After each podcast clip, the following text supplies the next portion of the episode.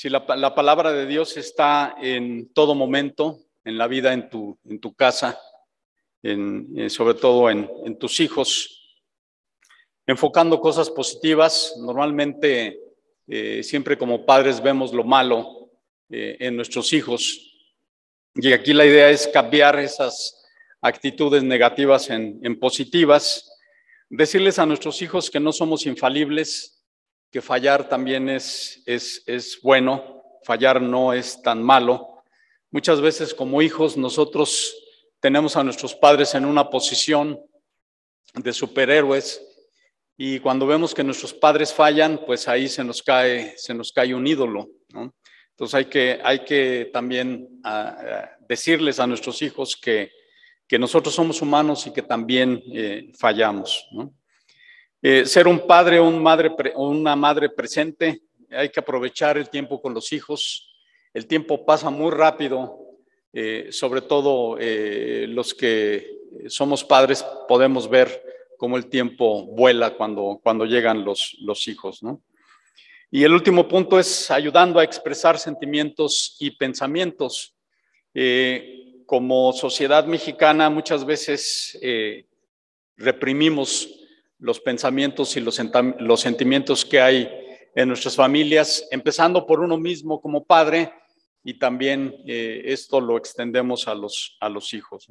Entonces, esos son los seis puntos que vamos a, ver el día de hoy. Eh, les iba a decir cualquier duda, cualquier pregunta, me la hacen saber, pero bueno, sí, sí la pueden hacer saber. Este, eh, pero no en este momento, ¿no? Quizás puede ser, puede ser después. O también pueden hablar con, David este, o conmigo este, un, tiempo, un tiempo después. ¿Sale? Vamos a ver la, la siguiente lámina, que es precisamente el poder de las palabras y de las acciones. Y aquí vemos del lado izquierdo, vemos eh, que muchos padres tenemos una excesiva humillación a nuestros hijos y del lado derecho es que tenemos el, otro, la otra, este, el otro extremo de las cosas, que somos excesivos en el enaltecimiento, ¿no? La excesiva humillación, vemos ahí algunas eh, oraciones como de no sirves para nada. Y en el excesivo enaltecimiento decimos, tú mereces todo, o sea, tú no te preocupes, tú eres príncipe, ¿no? Yo por eso he trabajado como burro para que no, para que tú no sufras. Si le suena, le suena familiar esto, pues eso es lo que, lo que pasa y es muy común. Tú eres muy malo, no sé cómo puede ser mi hijo, no sé si a algunos de ustedes les, les han dicho esto en, en, su casa. Eh, y todas esas palabras que, que decimos en el hogar, eh, de alguna forma, pues retumban en nuestras mentes después de mucho, de mucho, de mucho tiempo. ¿no? Entonces aquí es importante ver cómo escogemos esas oraciones para ayudar a nuestros hijos. Muchas veces, y yo lo, yo lo he hecho, muchas veces tratamos de impulsar, de animar, de conducir a nuestros hijos con este tipo de oraciones, pero realmente el efecto que tienen ellos es totalmente, totalmente contrario, ¿no? ¿Y qué pasa con las palabras de comparación? Tú deberías de hacer como tu hermano, ¿no? Es que tu hermano es un modelo perfecto, ¿no? O tú deberías de ser como el vecino, o tú deberías de ser como el primo, ¿no? O sea, siempre como padres hacemos ese tipo de, comparaciones que llegan a ser absurdas en, un momento dado. Entonces, tú pudiste eh, haber sido humillado como padre mucho, o pudiste haber sido levantado. Y ahora que eres adulto, ahora que eres padre, estás viviendo muchas de esas consecuencias. Ahora, en un momento yo no quiero, eh, eh, o, más bien, los padres no tienen el 100% de la culpa de muchas de las acciones de los hijos, ya sea como adolescentes o como, o como adultos. A final de cuentas, cada uno tiene el poder de decidir, cada uno tiene libre albedrío de escuchar o no escuchar las palabras que nos dijeron nuestros padres. Después de algún tiempo, nosotros nos podemos dar cuenta, ahora ya como, como adultos, que esas palabras tenían un sentido y quizás nosotros las, las, las interpretamos de otro, de otro eh, eh, sentido totalmente eh, diferente. Nosotros somos totalmente razonables. Entonces podemos razonar en un momento si esas palabras nos ayudaron o no nos ayudaron. Dice Ezequiel 18:20, para aquellos que apuntan, dice, el Hijo no será castigado por los pecados del Padre, ni el Padre será castigado por los pecados del Hijo. Los justos serán recompensados por su propia conducta recta y las personas perversas serán castigadas por su propia perversidad.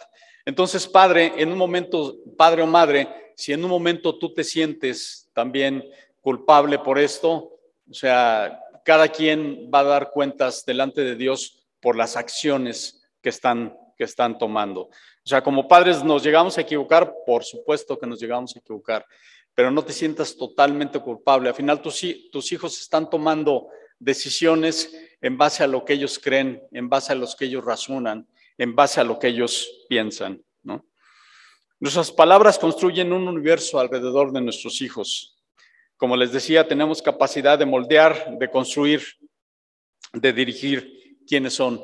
Y nosotros queremos lo mejor para nuestros hijos, pero muchas veces nos equivocamos y eso es lo que eh, quiero comentarles el día de hoy. Vamos a leer, por favor, el Salmo 37, del 3 al 7, por favor. Salmo 37. Este salmo es muy bonito, hermanos. Yo creo que de muchos es de los, de los consentidos. Y, particularmente a mí me gusta mucho ahora que lo, que lo volví a retomar, este, pues me deleito en la palabra del Señor, ¿no? Ya lo tienen, Salmo 37, vamos a leer del 3 al 7 y también el eh, versículo 23. Dice el Salmo 37, así dice, confía en el Señor y haz el bien, entonces vivirás seguro en la tierra y prosperarás. Deleítate en el Señor y Él te concederá los deseos de tu corazón. De hecho, por ahí hay un este, corito, ¿no? Con esta parte de deleítate en el Señor, eh, que también es uno de mis coritos favoritos. Entrega al Señor todo lo que haces, confía en Él y Él te ayudará. Él hará resplandecer tu inocencia como el amanecer y la justicia de tu causa brillará como el sol del mediodía. Quédate quieto en la presencia del Señor y espera con paciencia que Él actúe. No te inquietes por la gente mala que prospera, ni te preocupes por sus perversas maquinaciones. Y este es, este, este, esta parte de la Biblia son como muchas respuestas a preguntas que estamos, que estamos teniendo, ¿no? El primer este, versículo que leímos es, confía en el Señor y haz el bien. Y solamente tú debes de confiar en las personas que conoces. En este caso, debes de confiar en tus papás y tus papás deben de confiar en Dios. Y en un momento la idea es que nosotros como padres presentemos a nuestros hijos a esa persona que es el Señor y hagamos que nuestros hijos confíen en Dios. Dios nunca va a fallar, nunca va a fallar, niños, adolescentes, adultos. Nosotros como humanos, como padres, podemos fallar, sí podemos fallar, pero Dios nunca, nunca va a fallar. Dice, confía en el Señor y haz el bien. Entonces, obviamente, si la palabra no es hablada en tu casa, si la palabra no eh, eh, se acostumbra en las actividades que tienes en el hogar, los hijos no van a llegar a conocer a Dios. Entonces, ¿cómo van a confiar en el Señor si realmente no lo, no lo conocen, ¿no? Muchas veces yo escucho a padres que dicen, va, pon tu confianza en el Señor. Y los hijos se quedan así, pues, ¿en cuál Señor? Nada más que me presentes a esa persona, ¿no? Que tú me, que tú me dices, ¿no? Confía en el Señor, pero debemos de presentarles a nuestros hijos al Señor. Niño, no entregues tu confianza a cualquiera, el mundo puede fallar. Y muchas veces si no hay esa confianza, si no tenemos esa tranquilidad de contar con el apoyo de nuestros padres o con el apoyo de Dios, nosotros vamos a salir a la calle y vamos a buscar la confianza en otras, en otras personas. Entonces hagamos que, que, nuestros hijos confíen en el Señor. Hermanos, todos tenemos una necesidad de ser parte de algo, de ser parte de un grupo, de ser parte de una familia, de ser parte de una iglesia. Esa es una necesidad como humanos que tengas, que tenemos. Pero si ese, si ese vínculo, si esa necesidad no es eh, eh, llenada dentro del hogar, el joven va a salir afuera, va a salir a la calle y en la calle van a encontrar gente que definitivamente no les ama, gente que definitivamente no les interesa y van a sufrir muchas consecuencias malas. Ahí mismo en el capítulo 37 vamos a leer el versículo 23 que dice, el Señor dirige los pasos de los justos, se deleita en cada detalle de su vida.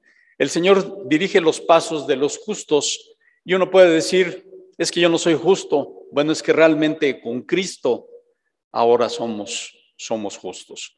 El Señor dice que no hay justo ni a un uno y eso es cierto.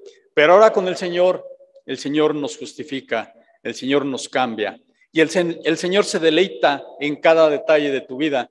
Entonces, tú como niño, tú como joven, tú como adulto, no puedes decir yo a nadie le importo, porque Dios tiene la mirada en ti.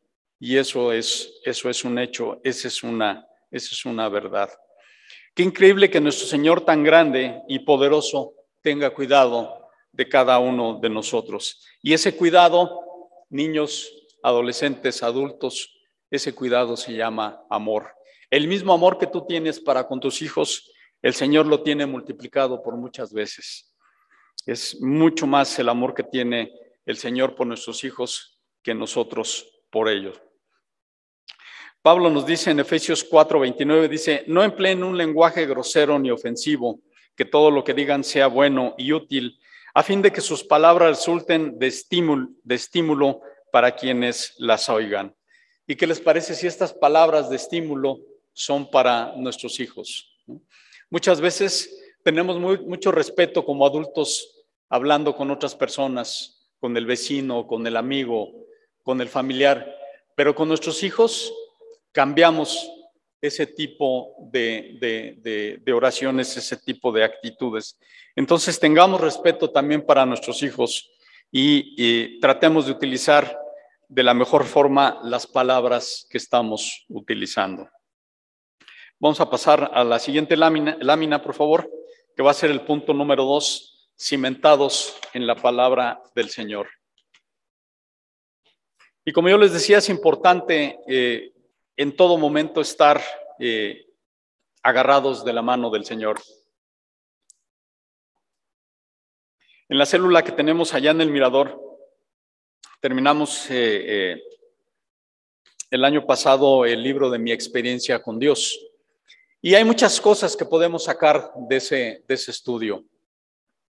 Pero lo más importante, y yo también les comentaba ahí a, la gente que, que, se reúne, que nos reunimos ahí en la célula, es, a ver, aquí lo importante es que cada uno de nosotros estemos agarrados del Señor, que tengamos el hábito de leer diariamente. Uno, tres versículos, cinco versículos, ya no les digo que un capítulo, ¿verdad? este, porque muy pocos llegamos a, leer un capítulo diario, pero lee un versículo, estudialo, medítalo y cada día la palabra va teniendo algún, algún resultado, ¿no? Entonces yo les decía, hay muchas cosas que nos enseña el estudio, pero lo más importante que podemos nosotros sacar de este estudio es que estemos agarrados del Señor. Entonces, este es un mandato que nos da el Señor en Deuteronomio 6, del 4 al 9. Vamos a leerlo, por favor. Deuteronomio 6, del 4 al 9, que obviamente muchos de ustedes lo conocen. Eh, y, realmente es algo que debe de, retumbar. Eh, el Shema, Shema Israel es, es, el, es como le llaman a este, a esta parte de la Biblia la gente eh, israelita, los, judíos. Dice, eh, ¿ya lo tienen por ahí? Ok. Dice, escucha Israel, el Señor es nuestro Dios, solamente el Señor. Ama al Señor tu Dios con todo tu corazón, con toda tu alma y con todas tus fuerzas. Debes comprometerte con todo tu ser a cumplir cada uno de estos mandatos que hoy te entrego Repíteselos a tus hijos una y otra vez. Y, quiero recalcar esto, repíteselos a tus hijos una y otra, y otra vez. Habla de ellos en tus conversaciones cuando estés en casa y cuando vayas por el camino, cuando te acuestes, cuando te levantes. Hasta ahí, ¿verdad? Ah, no, hasta el 9, perdón. Dice, es eh, átalos a tus manos y llévalos sobre la frente como un recordatorio. Escríbelos en los marcos, en los marcos de la entrada de tu casa y sobre las puertas de la ciudad. Yo me acuerdo mucho de la, de la película esta de Ben Hur y, y, me acuerdo que a la entrada de la, de la casa donde, donde vivía este señor Ben Hur había un, este, ¿Cómo, se llama, Maggie? El, es como un pergamino que tienen ahí en la entrada. No recuerdo cómo. Ok. Pero lo tienen ahí en la entrada este, de, esta, de esta casa. Eso me llamó mucho la, atención. Y, viendo la película dije, ah, pues exactamente, eh, esta familia israelita está haciendo caso del Señor, ¿no? Le está haciendo caso. Y nosotros también tenemos ahí nuestros pergaminos, pero muchas veces esa Biblia está descansando toda la semana y hasta el fin de semana nosotros la sacamos, le quitamos el polvo y la abrimos para, para venir a la, a la iglesia, pero como dice la, la, palabra del Señor, es algo que tenemos que estar repitiendo a nuestros hijos. Eh, es importante que ellos, que ellos lo, lo sepan. ¿Y por qué dirá el versículo? Repíteselos a tus hijos una y otra vez porque es algo que necesitamos. Es algo que necesitamos los padres y es algo que necesitamos los hijos. Entonces es importante estar eh, eh, repitiendo, estar leyendo, estar meditando, estar estudiando la palabra de Dios. ¿Perdón? Mes, mesisa.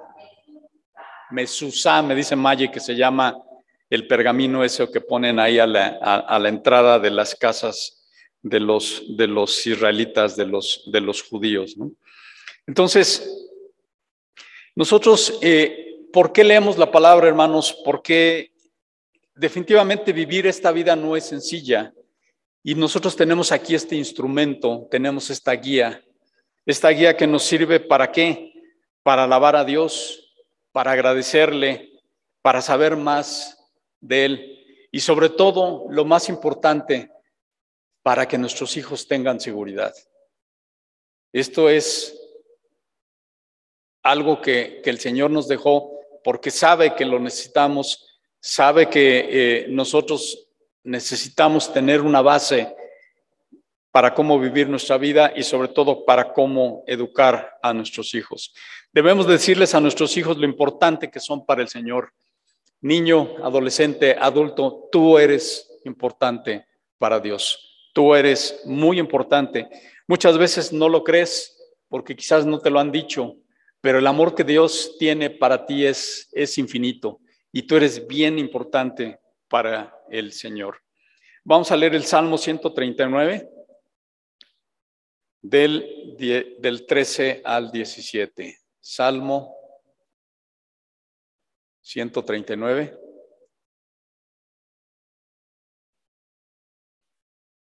y vamos a leer del 13 al 17. Y aquí vemos el cuidado que tiene el Señor para cada uno de nosotros. Dice el Señor, ¿ya lo tienen ahí? Ok, dice, tú creaste las delicadas partes internas de mi cuerpo y me entretejiste en el vientre de mi madre. Gracias por hacerme tan maravillosamente complejo. Tu fino trabajo es maravilloso, lo sé muy bien. Tú me observabas mientras iba cobrando forma en secreto, mientras entretejían mis partes en la oscuridad de la matriz. Me viste antes de que naciera. Cada día de mi vida estaba registrado en tu libro. Cada momento fue diseñado antes de que un solo día pasara. Y esto es el cuidado que tiene el Señor desde que nos estamos formando. Curiosamente, eh, eh, hoy estaba viendo en, la meditación en, en YouVersion, este, hoy hablaba precisamente de esta, de este, de algún versículo que, de los que acabo de, leer, del cuidado tan maravilloso que tiene el Señor. Estamos hechos, hermanos, hermanas, de una manera increíble, de una manera divina. El hombre no puede por sí solo crear este tipo de, de seres como somos nosotros. Y nosotros somos una creación divina y muchas veces no lo, no lo aceptamos. Una belleza que no se puede comparar. Y no me refiero a que seamos guapos o feos, ¿no? O sea, es una belleza la simple creación de Dios. Tú eres especial, ¿no? Tú eres muy parecido a tu gente, a tu familia, puede ser muy parecido a tu mamá, puede ser muy parecido a tu papá, puede ser muy parecido a tus hermanos, pero tú eres especial. No hay, no hay nadie que sea exactamente igual como, como tú. Hay gente que se parecen mucho, los gemelos, eh, eh, gente que, que, este, que tiene algún, algún hermano que son muy, muy parecidos, pero tienen características únicas, tienen características especiales. Y así nos creó el Señor. Tú eres único, tú eres especial y esto es muy, muy cierto. Y el amor de Dios es bien, bien grande para cada uno de nosotros. El, el Señor nos amó tanto que murió por ti y murió por mí. Ese es el gesto de amor más grande que puede haber. O sea, que alguien pueda morir por ti, no hay nadie, solo Jesús lo pudo, lo pudo hacer. Ninguno de los grandes filósofos, ninguno de los grandes pensadores ha llegado a este punto como lo hizo el Señor Jesús.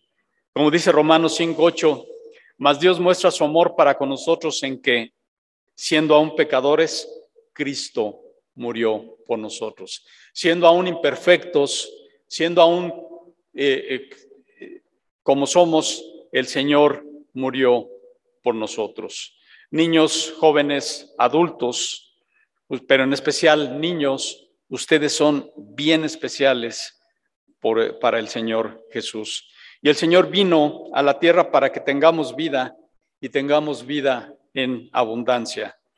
El sacrificio en la cruz, niño, joven, tiene tu nombre. Ahí estabas tú, salvado por el Señor Jesús. Gracias a este sacrificio, ahora nosotros tenemos esperanza de vida eterna. Todo depende si tú le aceptas. Tú tienes un propósito en la vida. No puedes decir que, eh, no puedes hacer nada. Tú tienes un propósito en la vida. Y este propósito está escrito en Primera Pedro, Primera de Pedro 2, 2.9. Si lo quieren buscar, por favor. Primera de Pedro 2.9.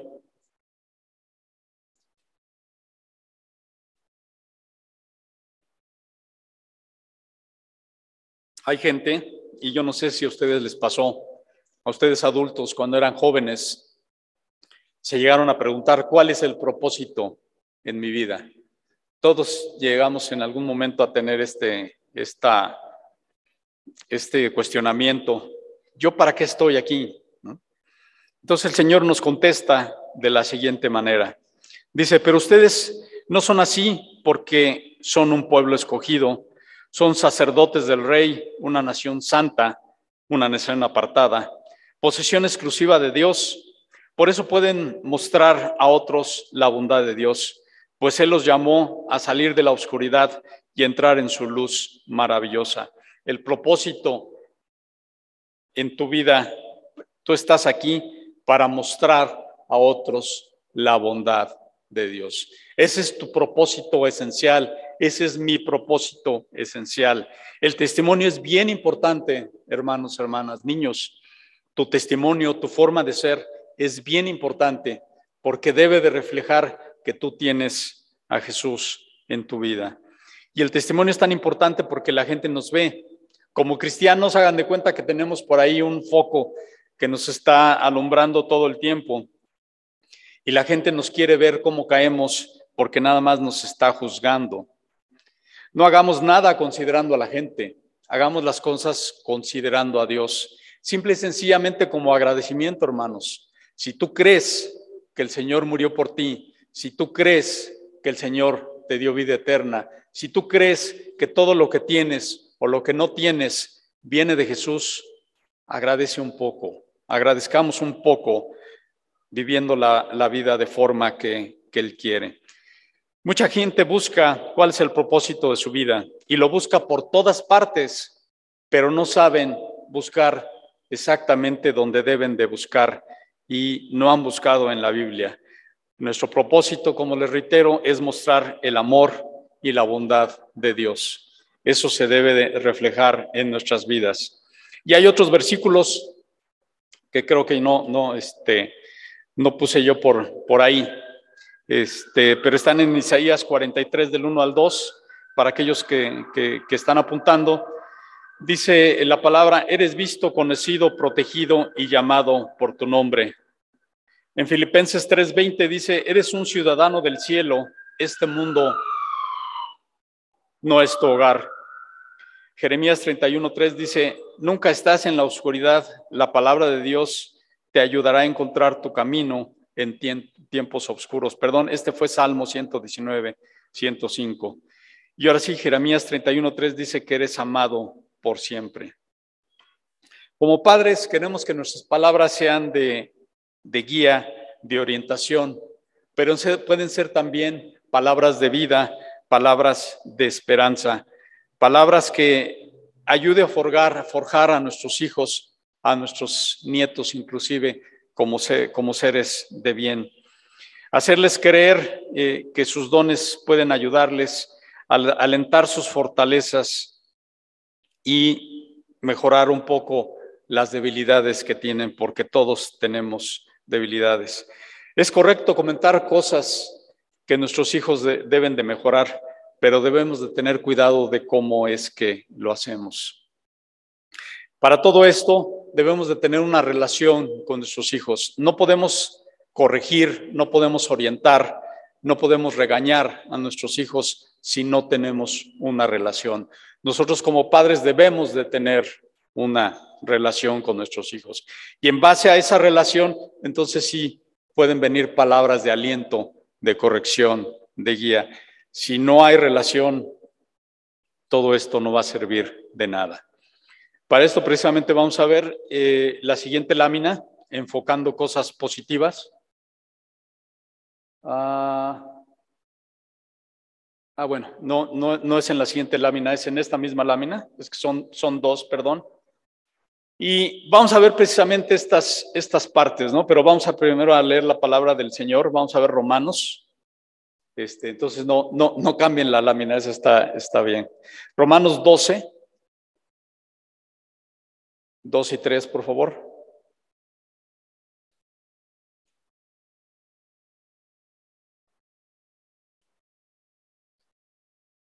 Romanos 12, 2 y 3.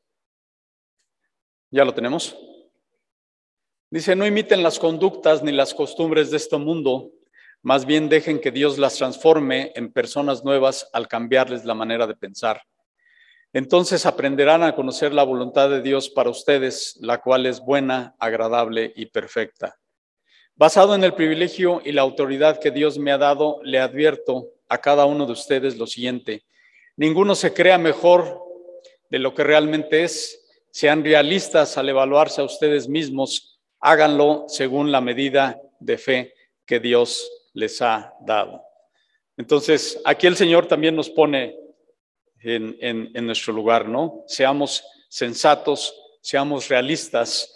Muchas veces algunos de nosotros, de, de nosotros nos sentimos en otro nivel y el Señor nos dice, a ver, espérate, tú tienes un lugar, cálmate, ¿no? Ya y, muchas veces podemos llegar a, los siguientes aspectos que voy, a, que voy a comentar. Y vamos a tener aquí en la parte, en el, en el punto 3, donde dice, enfocando en cosas positivas, las cosas negativas.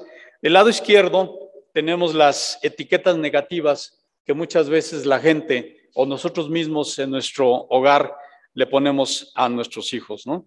Y vamos a ver, vamos a ver cómo podemos cambiar esas etiquetas negativas en afirmaciones positivas. La primera que vemos es, es exigente y nosotros podríamos decir, cambiar eso es decisivo. Y para aquellos jóvenes, aquellos niños, aquellos adultos que somos exigentes, podemos decir, si pides algo, hazlo de la manera correcta. Enseñan a pedir las cosas, por favor, que es algo que no, que no hacemos, hermanos.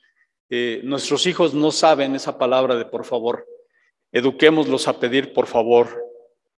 Enseñen a saludar a la gente, que es otra, otra cosa. Eh, los jóvenes ahora no saludan a, las demás personas, sobre todo a los adultos. Entonces, enseñemos a saludar a la, gente.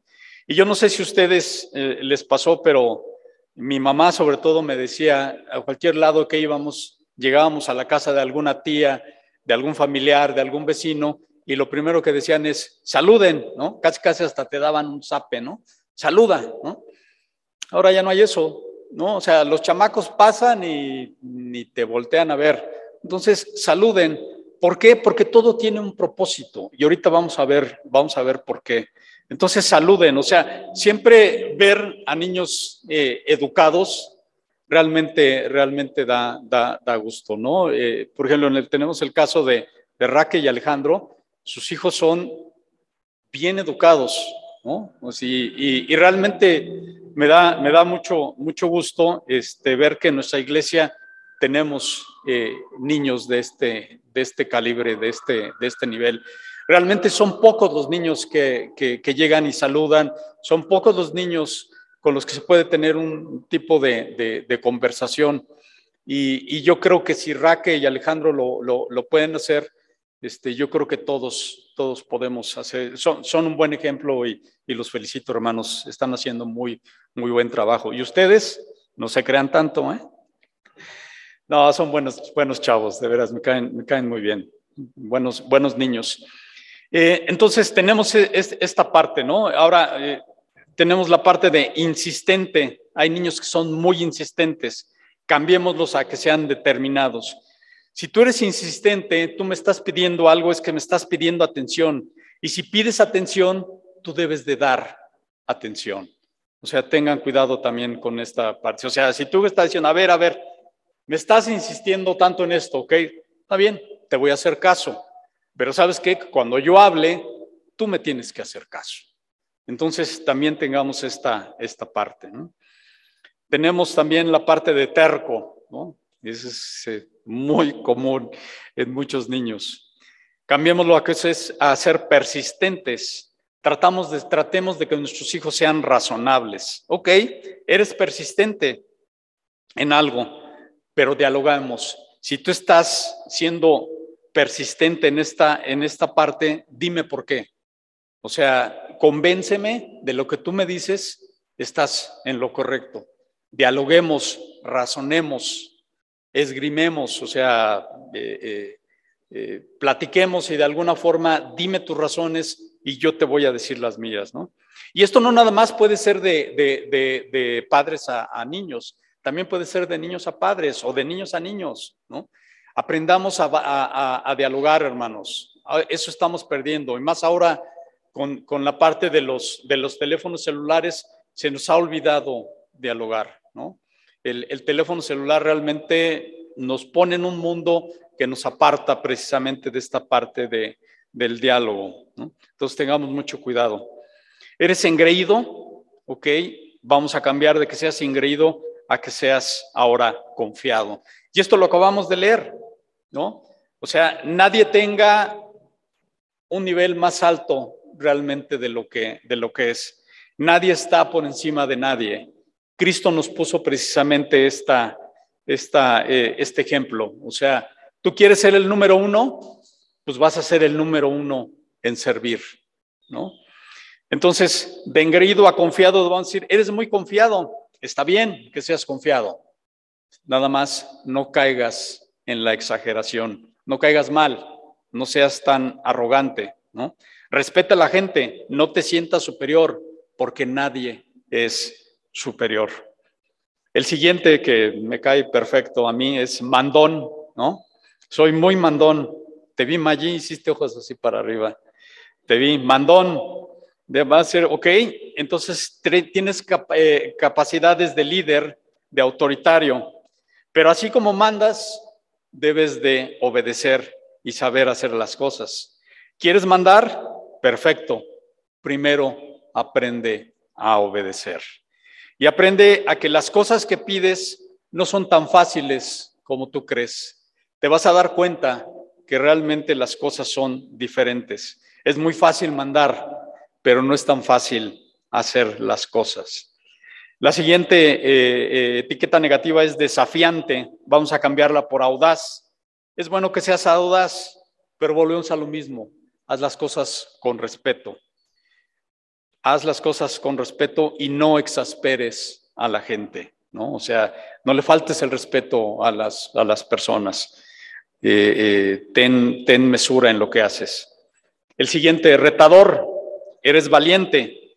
Puede ser, puede ser valiente, joven, niño, adulto, pero todos, todo tiene sus momentos. Otra vez, no caigas en el extremo.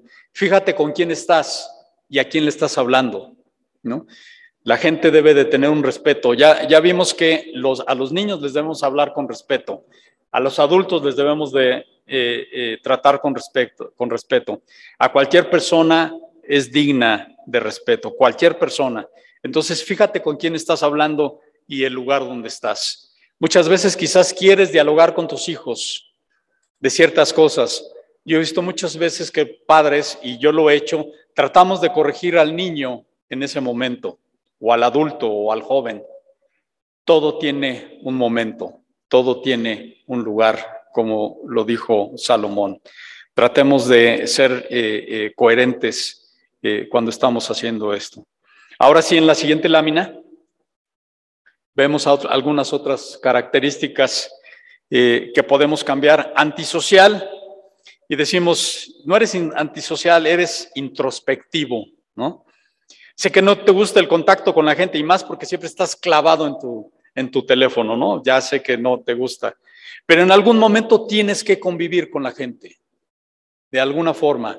Yo no te pido que seas amigo de todos, ¿no? Pero es importante que sepas tratar con la gente. Y si tratas con la gente, trata con respeto. El respeto no se pide, el respeto se gana. Saluda, pide permiso, sea atento. Y muchas veces somos antisociales porque somos tímidos. Y si somos tímidos es que a lo mejor a nuestros hijos no les hemos enseñado a convivir con la, con la gente, ¿no? Eh, a mí me, recordó muchas veces eh, cuando los hombres tenemos que hablar con una mujer que nos gusta. ¿Qué, ¿Qué nos pasa? No podemos hablar. ¿Por qué? Porque no sabemos hablar. No es exactamente el punto de que aquella persona que me gusta me pone nervioso, pues sí, sí, sí me pone nervioso, pero no sé ni cómo entablar una conversación. Y eso nos pasa, ¿no? No sé si a las mujeres les pase, ¿no? Que a lo mejor ven un hombre guapo y también no saben ni cómo articular una palabra, pero lo que es un hecho es que a los hombres sí nos, sí nos sucede, ¿no? Pero sí como que a la mujer se le, se le da más eso de la, de la palabra, de la, de la plática, y nosotros no, ¿no? Nosotros estamos más, este, eh, eh, como, como tenía yo una, una, estamos más cavernícolas, ¿no? estamos, menos este, desarrollados. Entonces, hagamos que nuestros hijos sepan entablar alguna conversación. Ustedes saben, cuando, por ejemplo, eh, ven un niño que puede entablar una conversación con un adulto o con cualquier otra persona, normalmente podemos ver que ese niño en su casa es escuchado y él escucha las conversaciones de sus padres y puede de alguna forma eh, intervenir en ese tipo de conversaciones. Ellos están acostumbrados a hablar, ¿no? En familia, con amigos, están acostumbrados. Y los que, no los que son tímidos, los que no, normalmente no tienen esas conversaciones en el hogar. Entonces, hagamos que nuestros hijos tengan ese, ese tipo de, conversaciones, hagamos que nuestros hijos se, se abran y puedan tener algún contacto con otras, con otras personas. El siguiente punto es obstinado y cambiamos lo que es independiente. Enfoquemos que esta característica donde tú tienes una, una firmeza en tus ideas. Está perfecto que tú seas firme en tus ideas. Simple y sencillamente dame bases. Ayuda a que tu hijo en esas ideas, en esas convicciones que tiene, tenga bases, ¿no? Porque hay gente que dice, no, pues es que las cosas son así. Pero a ver, dime por qué y no tenemos las bases para decir por qué las cosas queremos que sean de esa, de esa manera. Aquellos niños que no paran, que son energéticos, que son hiperactivos. Y voy a aprovechar esto con aquel hijo, con aquel joven, para encauzar tu energía. Qué bueno que tengas esa energía. Qué bueno que seas aquellas personas que no para. Eso es bueno. Yo creo que es bueno tener ese tipo de hijos a los que están este, eh, más bien así medios, medios, medios lentos, medios, medios flojos, ¿no? Pero debemos de saber qué es lo que acelera a nuestros hijos o qué es lo que los, los alenta, ¿no? Y, y, con todo esto, a los que son muy acelerados, tenemos que ver cómo los podemos calmar. ¿no? Quizás nuestros hijos son hiperactivos y necesitan algún tipo de actividad física, ¿no? Ya nada más la única actividad física que tienen son con las maquinitas, ¿no? Y, y, yo digo, bueno, pues no podemos quitarles esas cosas, pero yo creo que si limitamos el tiempo para que estén jugando un rato, para que vean la tele y démosle un tiempo para que tengan alguna actividad física, necesitan tener una actividad física. Entonces, enfoquemos y encaucemos toda esta actividad. Si es impaciente, a decir que es ansioso y piensa que la impaciencia puede ser buena o puede ser mala, pero necesitamos ver por qué si tu hijo es impaciente, cuál es la razón por la cual es impaciente. ¿Qué te preocupa? ¿Qué le preocupa a tu hijo? ¿Le preocupa el tiempo? ¿Lo quiere hacer rápido? ¿Por qué se quiere eh, eh, eh, salir rápido de esa situación? ¿Cuál es la razón de esa impaciencia? Con todo esto que estamos viendo, nosotros necesitamos ver como padres cuál es la causa de esa actitud que tienen nuestros hijos. Muchas veces nosotros nada más estamos viendo el resultado de las cosas. Necesitamos ver cuál es la causa y en base a eso ver qué, podemos, qué podemos ayudar. ¿no? Hay una causa y esa causa puede ser inseguridad, puede ser miedo, puede ser un maltrato inclusive. O sea, hay, gente que, que, que, sufre situaciones y, con sus hijos y muchas veces después de mucho tiempo se dan cuenta cuál es la causa de esa problemática que traen los, los hijos. Y realmente, ¿qué es lo que pasó en esas situaciones? Que como padres no sabemos leer a nuestros hijos. Las madres son especialistas en leer a nuestros hijos y obviamente también a sus cónyuges, ¿no? Ya sé por qué estás así, este, medio impaciente, porque mañana tienes una junta importante, porque mañana tienes un examen, porque vas a, este, porque en la tarde juega tu equipo favorito y está así todo, todo, todo loco, pero realmente no es fácil, no es fácil leer qué es lo que está pasando con nuestros hijos. Pero esa, esa lectura que dan nuestras madres hacia, hacia, hacia los hijos eh, o, hacia los cónyuges, básicamente es en base a conocer a la persona. Las madres conocen muy bien a sus hijos. ¿Por qué? Porque pasan tiempo con, con, ellos y los padres no. Entonces los padres debemos de, de pasar más tiempo con, con nuestros hijos. Eh, nosotros tenemos una hija, no, no tenemos más hijos y realmente mi esposa puede leer muy bien a, mi hija, ¿no? Eh, ¿Por qué? Porque yo realmente no pasaba con ella tiempo en toda la semana, ¿no? O sea, yo me salía este, antes de que ella eh, saliera a la escuela y yo regresaba y cuando ella ya estaba, ya estaba dormida, ¿no? Entonces, realmente yo no la, yo no la conocía, ¿no? Aquí, obviamente, pues la, la, gran aportación que, que, mi esposa hacía, que Maya hacía es, a ver, espérate, muchas veces tu hija llega y quiere platicar y no está buscando que tú le digas cuál es la solución a tus problemas. Lo único que quiere es que tú le escuches. Y, ya sabes que me dijo, pues yo me quedé así, ¿no? dije, ah, pues sí, o sea, yo creo que sí tiene razón. Como padres somos muy dados, ¿no? Adelantar, o sea, eh, muchas veces nuestros hijos llegan y están platicando alguna situación y luego, luego como padre decimos, ay, pues hubieras hecho esto, hubieras hecho esto otro, ¿no? O sea, obviamente llegamos o queremos llegar eh, primero a la parte de, de, juzgar, ¿no? Pero muchas veces los hijos simple y sencillamente quieren platicar. Escuchemos lo que quieren decir, ¿no? Y entonces en este caso, como yo les comento, pues eh, mi esposa me hizo, me hizo ver muchas de estas, de estas cosas. Entonces, sepamos, aprendamos a reconocer que lo que está pasando con nuestros hijos.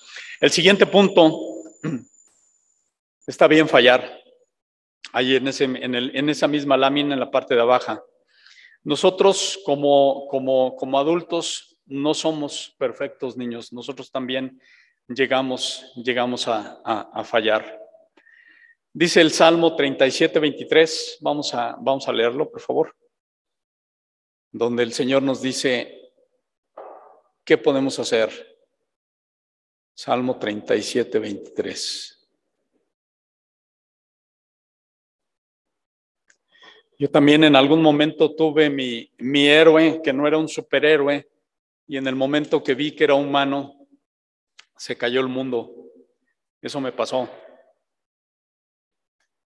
Mi problema es que las expectativas que yo tenía en esa persona eran demasiada, demasiado grandes. ¿no? Entonces, no hagamos que nuestros hijos tengan expectativas de perfección en cada uno de los padres. Los padres nos equivocamos. Y es bueno equivocarse, por supuesto.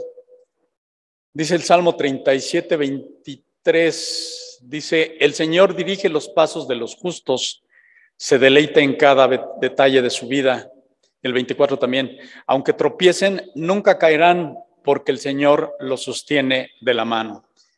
Y, y, pues aquí está esta parte, dice, aunque tropiecen, en algún momento vamos a tropezar, en algún momento algo, algo va a pasar. Eh, eh, también el, el tiempo no perdona y en algún momento esa persona que tú estás viendo tan llena de vida, tan lleno de, de salud, pues todo eso tiende a menguar.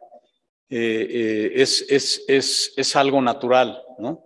A mí me, me, impacta mucho la gente que el año, el año antepasado murió un amigo y, este amigo, eh, muy, muy querido, era físico constructivista. Bueno, no, no sé si esté bien la, la, palabra, pero era un tipo que hacía pesas. Y él era instructor en un, en un gimnasio, una excelente persona. Y este, dan de cuenta que una persona como de unos 70 y yo creo que pesaba unos 90, 100 kilos. Estaba muy fuerte. De hecho, en, en, su, en la cuadra donde vivía le decían el Superman. Y le dio cáncer. Y desgraciadamente de eso murió, de, de cáncer. Y yo ya no lo vi al, al final de, de, de, su vida, ya no me dio oportunidad de, verlo, porque estaba muy mal. Y él me dijo, eh, recuerda cómo era. Este, no quiero que me veas como, como estoy. Y alguna gente que, que, lo vio me decía que pues, ha de haber bajado 40, 50 kilos. Y, y era muy, muy impactante. Y, él me decía que una vez que llegó a su casa después de una quimioterapia, ya muy disminuido, disminuido físicamente, dice que lo vio uno, uno de sus vecinos y que lo vio y se impactó y le dijo, llora Superman, ¿qué te pasó? Y él todavía, dice, yo me sentía muy mal, dice, pero lo único que le pude contestar fue lo que te voy a decir. Y, le dije, pues hasta el Superman tiene su kriptonita, amigo. Entonces, pues ya me pegó y me pegó, me pegó muy, muy fuerte, ¿no?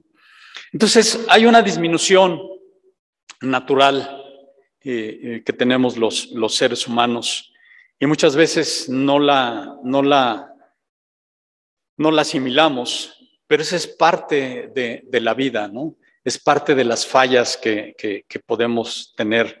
Si hay aspectos físicos que tienen un pico, pues en algún momento van a ir, van a ir para abajo, ¿no? Entonces, eh, ¿qué quiero decirles con todo esto? Básicamente que el ser humano es imperfecto. No somos perfectos. Los padres nos equivocamos y nos equivocamos mucho, ¿no? Y nos preocupa mucho esa parte, ¿no? Porque muchas veces en esas decisiones que tomamos no nada más estamos eh, involucrados nosotros mismos, sino está involucrado tu cónyuge, están involucrados tus hijos, está involucrada tu familia.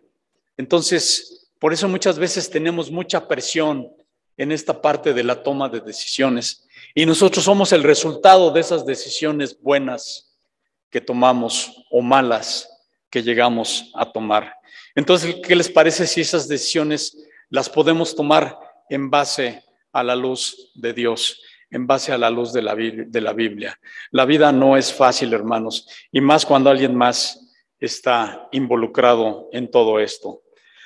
Dice, vamos a leer, perdón, eh, Santiago 1. ¿Cómo vamos? ¿Vamos bien? Los tenemos, los, los, los tengo aquí.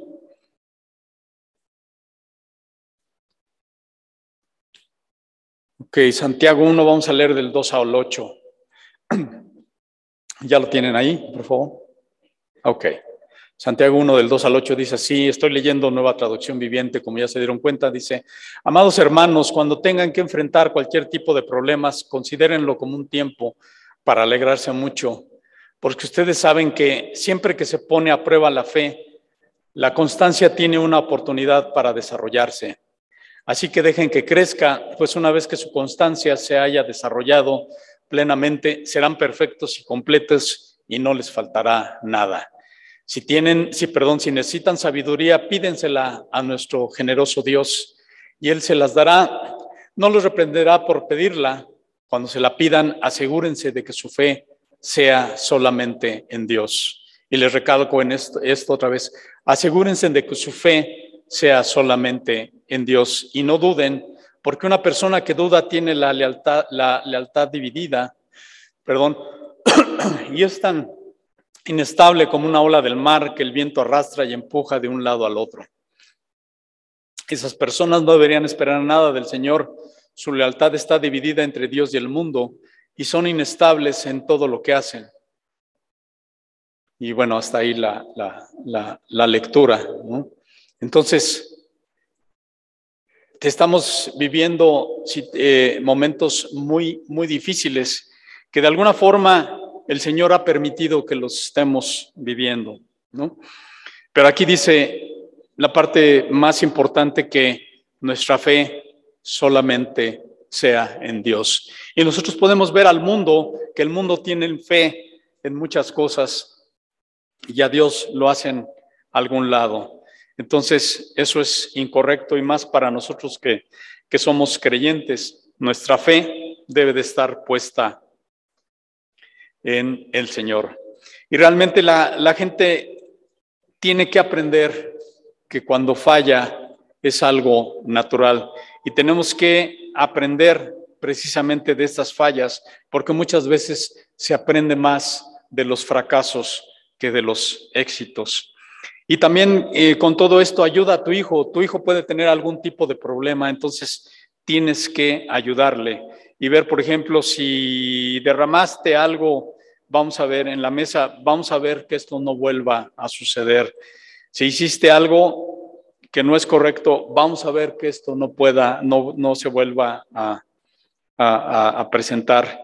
Si tu hijo reprobó un examen, no te apresures a castigar, investiga qué fue lo que pasó, por qué reprobó, por qué falló, qué es lo que necesita, necesita ayuda, necesita más tiempo, tiene realmente lo que, lo que necesita.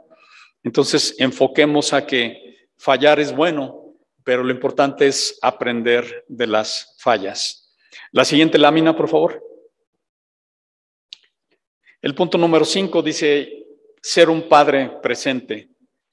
No es fácil ser padres presentes. Muchas veces el tiempo no nos lo, no nos lo, no nos lo permite, pero el punto es, si nosotros estamos con nuestros hijos, realmente ocupemos el tiempo en nuestros hijos.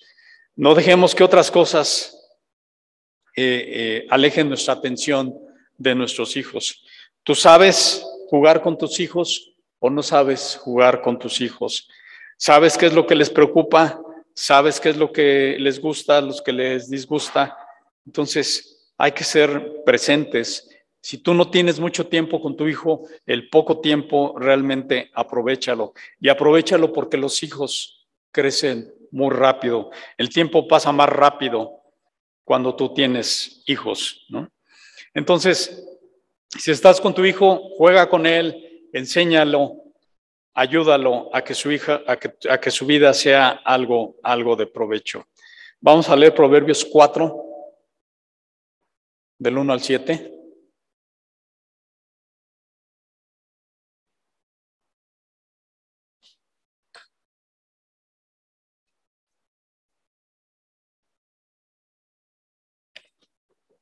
¿Ya lo tenemos?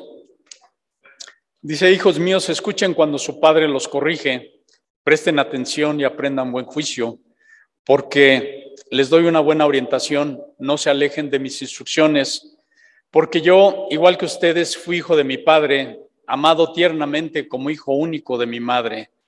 Mi padre me enseñó, toma en serio mis palabras, sigue mis mandatos y vivirás. Adquiere sabiduría, desarrolla buen juicio no te olvides de mis palabras ni te alejes de ellas. No des la espalda a la sabiduría, pues ella te protegerá. Ámala y ella te guardará. Adquirir sabiduría es lo más sabio que puedes hacer y en todo lo demás que hagas desarrolla buen juicio. Y aquí, aunque no se los haya dicho, podemos inferir que estas palabras son de Salomón, ¿no? Dice, fui amado tiernamente como único hijo de mi madre y fui hijo de mi padre. Entonces, estas palabras son de, Salomón. Y me gusta esa parte donde el versículo 4, dice, mi padre me enseñó. Y yo te pregunto, eh, padre, tú qué le has, padres, ustedes qué le han enseñado a sus hijos? ¿Les han enseñado buenos modales? ¿Les han enseñado el valor del trabajo? ¿Les han enseñado el respeto, les han enseñado tener eh, buenas costumbres, ejercicio físico, buena alimentación. ¿Qué es lo que hemos enseñado como padres a nuestros hijos? Mi padre me enseñó, dice Salomón, el hombre más eh, sabio que ha habido en toda la tierra. Si tú valoras el tiempo que pasas con ellos, padre, madre, ellos van a valorar el tiempo que pasan contigo. Les has enseñado el amor a tu país, el amor a tu familia, les has inculcado buenos valores, les has dicho el valor de la palabra de Dios, les has dicho que deben de ser hombres y mujeres íntegros de una sola pieza. ¿Les has dicho esto o no se los has dicho? tenemos mucho trabajo que, que hay que hacer con, nuestros hijos. Y el último punto dice, ayude a su hijo a expresar sus sentimientos y sus pensamientos. Perdón. ok. La confianza es básica. ¿Tus hijos pequeños pueden hablar contigo, padre, madre? ¿Los adolescentes hablan contigo? ¿Los adultos hablan contigo? Si tú que eres padre o madre y, tuviste o tienes hijos de estas edades y contestaste tres sís, si tienes eh, diálogo con tus hijos pequeños, con tus adolescentes y con tus adultos, pues has hecho, has hecho buen trabajo. Normalmente los adolescentes no hablan con sus padres, ¿verdad? O muchas veces los adultos decimos, ay, mamá, ay, papá, ¿qué me vas a enseñar? ¿No? Pero eso es básicamente en base a la relación que hemos hecho. ¿Has hecho alguna relación con, con tus hijos? ¿Has hecho una buena relación con tus hermanos? Eh, hermanos, todos somos animalitos de costumbres. Si nosotros no tenemos esa costumbre de hablar con nuestros hijos, no importando la edad que tengan, ellos no van a aprender a hablar con nosotros y obviamente no van a aprender a hablar con nadie más. Identifiquemos sus estados de ánimo y respetemos silencios cuando se nos pide. Otra vez les digo, las madres pueden leer fácil a sus hijos, pero los padres no. Entonces los padres debemos de estar más, más cerca. Una experta de conducta humana comenta, los mensajes negativos constantes y consistentes de los padres a los hijos afectarán la creencia de nuestro hijo sobre su autoestima y afectarán su estado de ánimo y comportamiento. El diálogo interno negativo se ha relacionado con sentimientos de ansiedad generalizada, perpetúa los sentimientos de depresión, de dolor o ira. Puede presentarse en forma de preocupación, duda, vergüenza, postergación, perfeccionismo, comparación o quejas. El miedo es a menudo el catalizador de las conversaciones autodestructivas, miedo al fracaso y miedo a la aceptación. Nos tengamos cuidado con, todo esto, con todo lo que están viviendo ahora los, los niños y los jóvenes. Las redes sociales ahora están poniendo más presión sobre los niños. Esa presión puede provocar lo peor y hay niños y jóvenes que se maltratan entre ellos mismos y se maltratan a ellos mismos. Inclusive esa presión los ha llevado al suicidio. Esto es más común de lo que mucha gente piensa, mucha gente comenta. Entonces, aprendamos a leer a nuestros hijos, aprendamos a ver qué es lo que está pasando, aprendamos a ver, a ver con qué está luchando, aprendamos a empatizar con ellos, aprendamos a, a ver que podemos ayudarles en muchas de las cosas. El siguiente punto es no, perdón, eh, ya este sería el, último punto y, aquí lo importante es ajustar esos pensamientos que tienen nuestros hijos de yo soy tan torpe, yo no sirvo para esto. Cambiemos con esto y decir y, y acudamos a ellos y preguntemos, ¿en qué te puedo ayudar? ¿Qué podemos hacer para a lo mejor esa clase que te está dando tanta lata? Ese inglés que a lo mejor no se te pega esas matemáticas, esa biología, esa química que te está dando tanto lata y que te pone en situaciones de estrés muy, muy fuertes. ¿no? Eh, hace algún tiempo, algunos eh, alumnos de una universidad en la Ciudad de México, eh, varios de ellos en, en época de exámenes finales, se suicidaron. Era tanta la presión que sentían una, escuela privada donde las colegiaturas son muy caras y estos jóvenes, por decirlo de alguna forma, no estaban dando el, ancho. Entonces llega un momento en los exámenes finales donde los niños tienen, los niños y los jóvenes tienen mucha presión, llegaron a suicidarse. ¿Qué faltó ahí? Faltó precisamente el apoyo de los hijos. Ellos no los, no los ayudaron cuando más lo necesitaban, ellos no los educaron de forma que pudieran ahora soportar precisamente todas estas eh, presiones que tienen en el mundo y llegaron desgraciadamente a cometer ese acto que obviamente a Dios no, le, no les gusta. Entonces, muchas veces nuestros hijos están pidiendo ayuda y nosotros no sabemos eh, eh, cómo les podemos ayudar. Pero el Señor sí te puede ayudar niño, joven, adulto, el Señor sí nos puede ayudar, como dice ahí Isaías 41, 10. No temas porque yo estoy contigo, no desmayes porque yo soy tu Dios que te esfuerzo. Siempre te ayudaré, siempre te sustentaré con la diestra de mi justicia, porque yo, Jehová, soy tu Dios, quien te sostiene de tu mano derecha y te dice, no temas, yo te ayudo. Ahí está la ayuda perfecta, hermanos, padres de familia, abuelos, la ayuda perfecta está ahí. Jóvenes, niños, siempre hay una solución a sus problemas, siempre. El Señor siempre está disponible, siempre está disponible. Y aunque estas palabras de Isaías 41 fueran del Señor para Israel, cada uno las podemos enfocar a nuestras vidas, porque el Padre de Israel es el Padre de cada cristiano que ha aceptado a Jesús.